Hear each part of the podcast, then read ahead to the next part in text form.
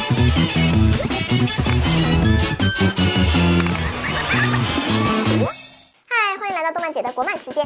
光头强在探险日记中有赵琳与他作伴，两人一起经历了非常多的故事。在探险日记二中，赵琳再次回归了，并且从这些事情可以看出二人的暧昧关系越来越重了哦。首先，赵琳定位了光头强，在探险日记二里，赵琳又回到了狗熊岭。这时的光头强正忙着保护小狗不被洞洞妖抓走呢，结果从悬崖上掉了下去。虽然这么重的一摔，光头强没有受伤，但强大的冲击力还是让光头强晕倒了。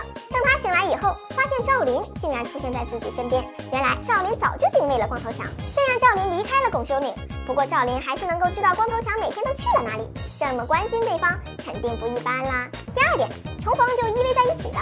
在剧中，光头强和赵琳一重逢就依偎在一起了。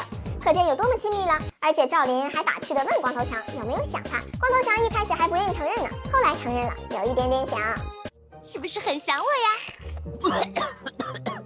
才没有，你一点点吧。啊，真香！哎呀，我也很想念你们。哎呦喂，想就想嘛，还不好意思承认，恐怕光头强心里可不是只有一点点想赵琳，而是非常想的吧？你们这些打情骂俏都被大家看在眼里了。相遇了，两个人的荒岛，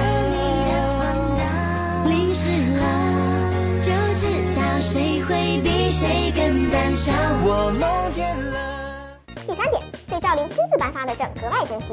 赵琳为了能够经常和光头强在一起，就当了狗熊岭自然保护区的义工，而且还说要送东西给光头强。强哥呢，以为是钱；熊二呢，以为是好吃的。其实赵琳是给了光头强颁发了可以自由通行狗熊岭核心区的通行证。拿到了以后呢？熊二表示想要看一看，但是光头强不愿意给，说看坏了怎么办？哎呀，一个证件而已，如果不是格外珍惜、大方的光头强，一定愿意给熊二看的啦。以上八卦分析，你说我说的对吗？嘿嘿，就这样，比心，拜拜。